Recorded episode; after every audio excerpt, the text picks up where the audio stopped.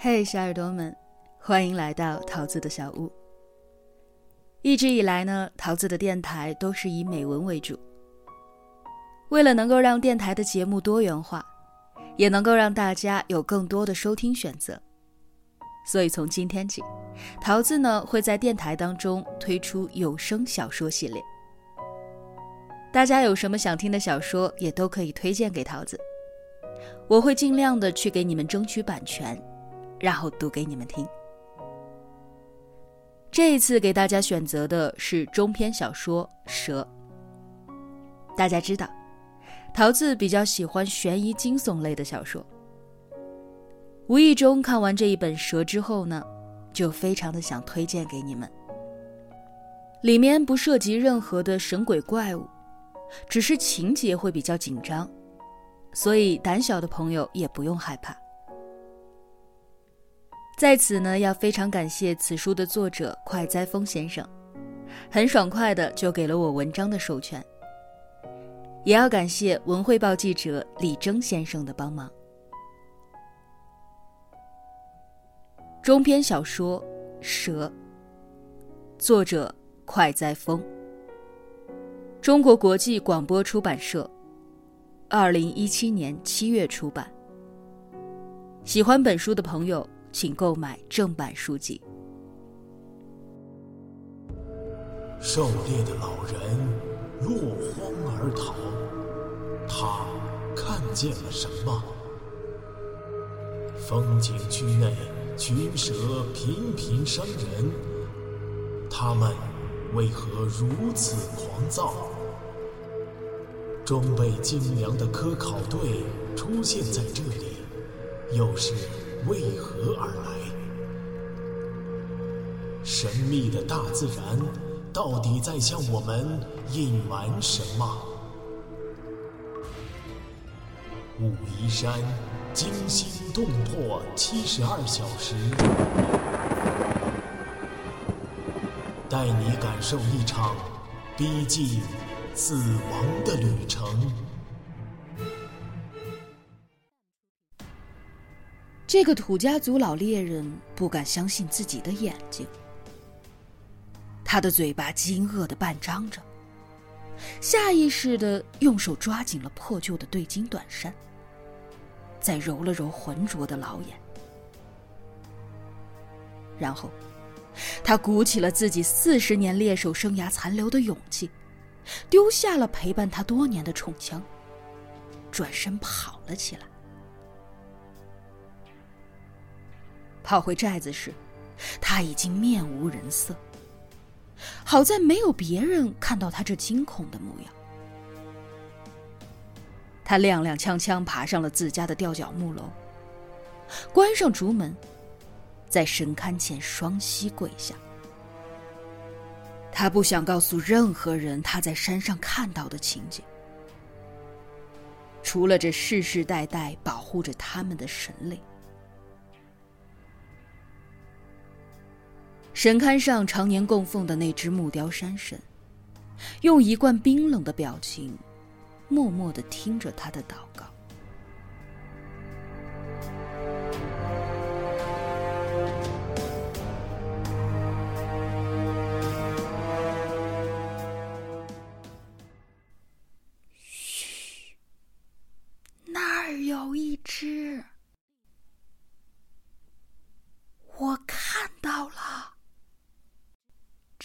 漂亮。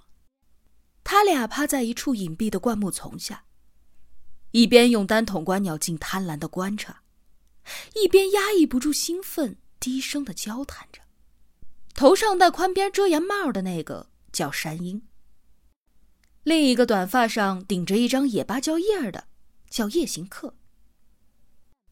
这是两个观鸟爱好者，他们是西部观鸟论坛的元老级网友。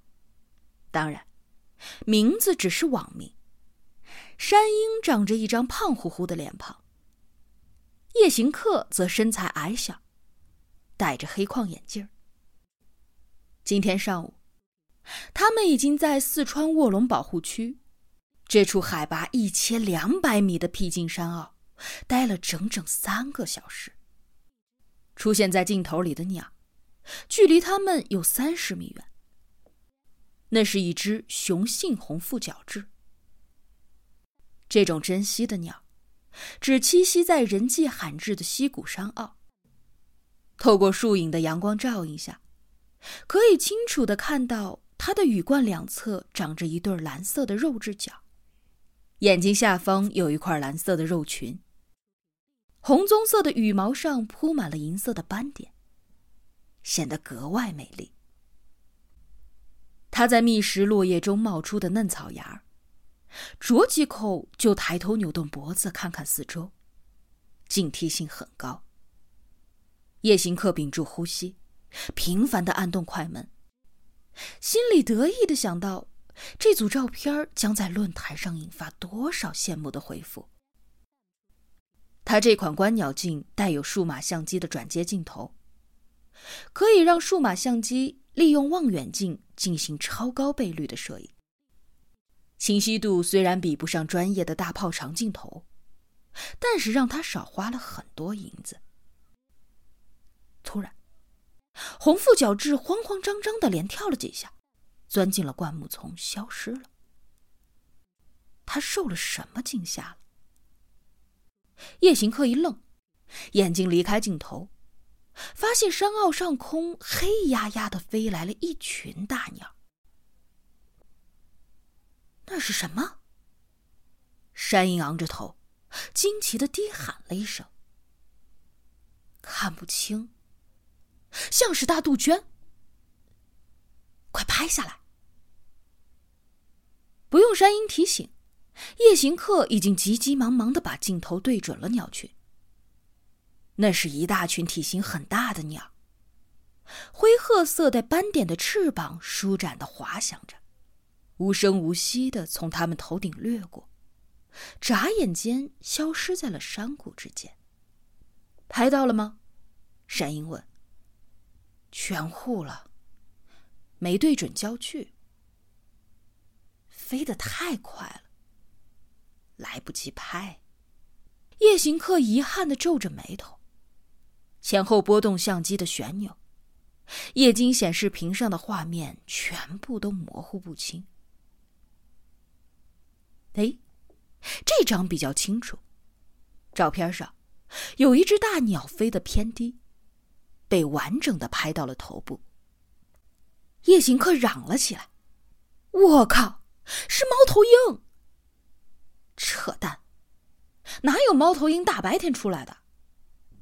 山鹰边驳斥边凑近了显示屏，然后他愕然无语。果然是猫头鹰，两只圆溜溜的眼珠嵌在了猫一样的脸部，两簇长长的耳状羽倒贴在头顶。这是长耳鸮，山鹰瞬间下了结论。他对鹰隼类猛禽情有独钟，相关的分类、种群、习性知识如数家珍。他的网名也说明了这一点。长耳鸮是山区常见的中大型猫头鹰，民间绰号“夜猫子”，种群遍布中国各地。但是，确认了鸟的身份，却让山鹰更加的疑惑。长耳鸮是有名的夜行动物，为什么这么多只？粗估有五六十只长耳鸮同时在大白天里聚集，这是很罕见的行为。它们是迁徙吗？但这长耳鸮是冬候鸟，每年秋季才向南方迁徙啊，而现在是四月份，春季。奇怪，他们这是往哪儿飞呀？